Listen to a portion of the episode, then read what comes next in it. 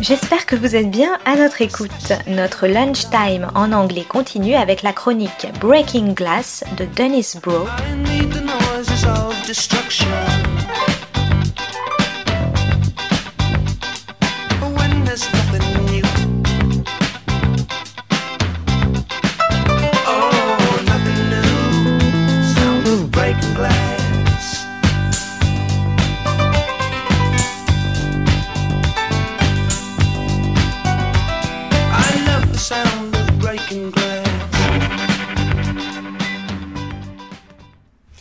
Introducing Broe on the Global Television Beat, a new feature that covers the best in world television in the age of streaming and serial TV.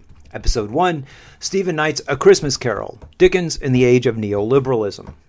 This week highlights the eternal relevance, and not just on the holidays, of a capitalist Scrooge in A Christmas Carol, and Alfred Hitchcock's persistent critique of the hypocrisy of 50s corporate values, both more in evidence today than ever.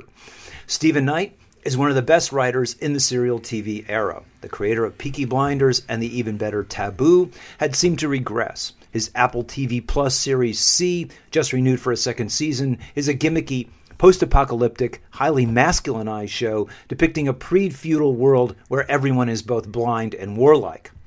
Much more to the point, and a return to the capitalist savagery of taboo is his latest effort, his version of Charles Dickens' A Christmas Carol, a BBC production available in the US on FX.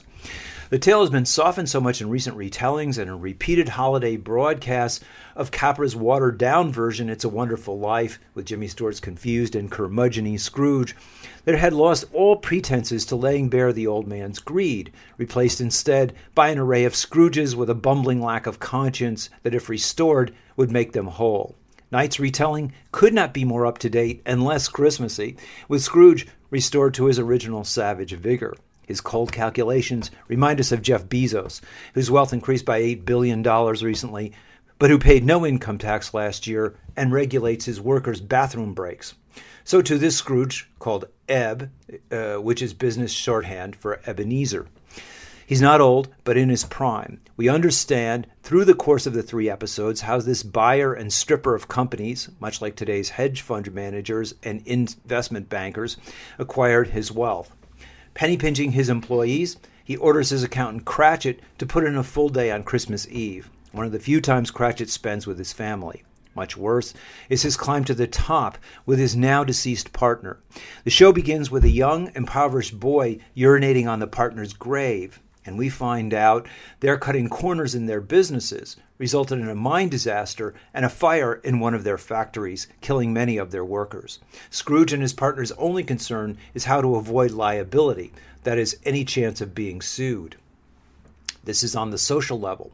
On the personal level, we learn that Eb has in his past humiliated and sexually abused Cratchit's wife, played by an Afro British actress.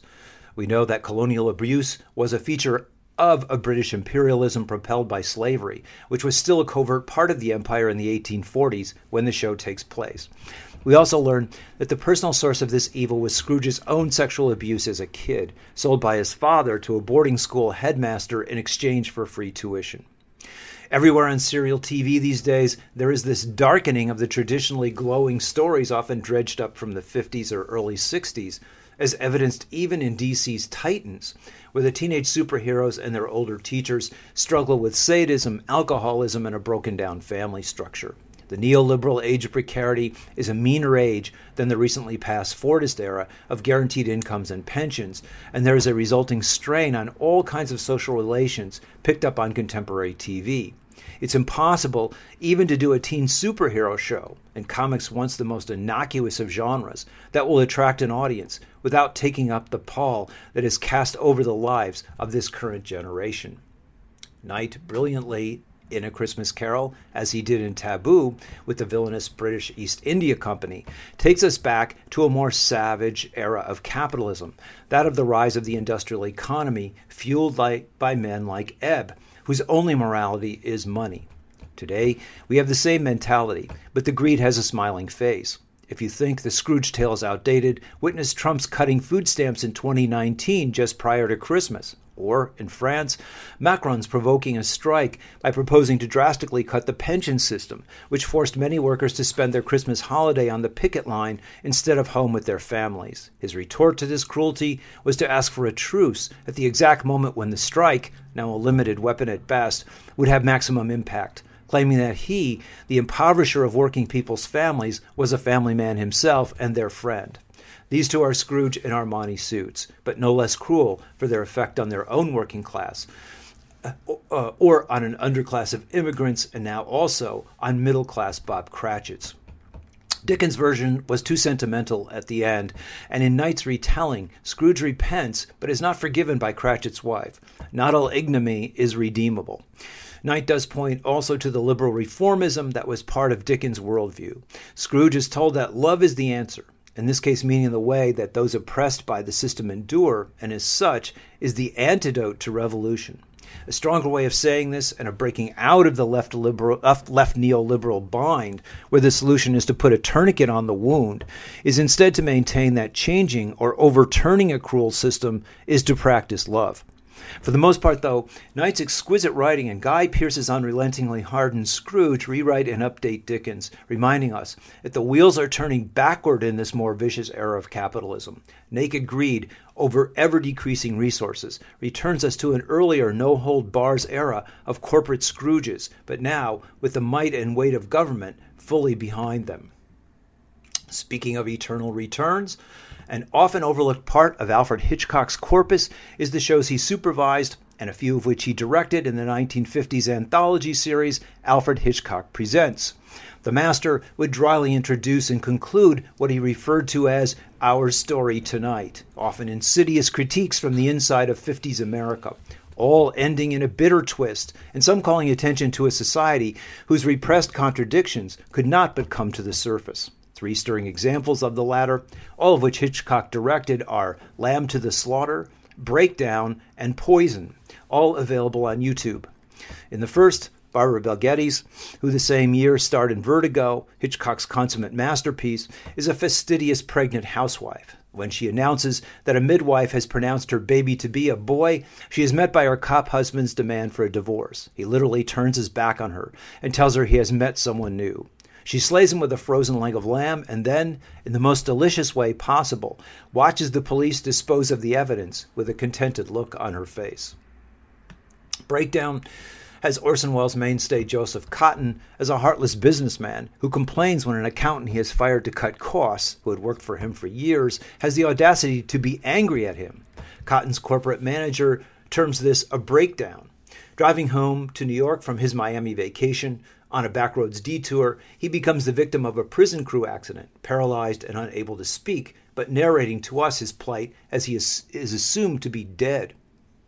His contemplating being buried alive causes his own breakdown in a way that allows him to feel what the accountant, suffering a similarly symbolic fate, was going through. Finally, Poison set on a, is set on a plantation in the Asian tropics.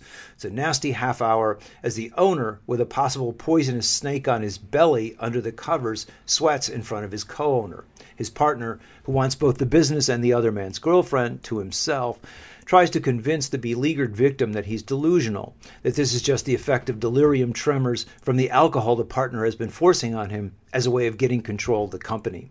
The episode points out, as do the others, the ruthlessness of a society based on competition, control, and confinement.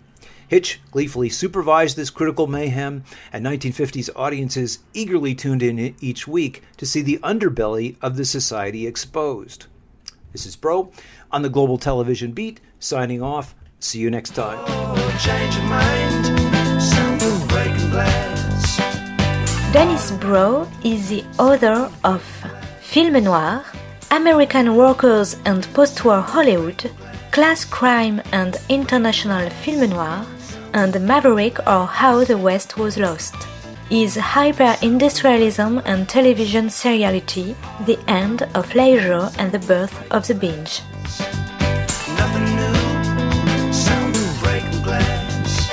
C'était Breaking Glass de Dennis Broe sur Art District. Très bonne suite de nos programmes, jazzistiques et artistiques, à notre écoute.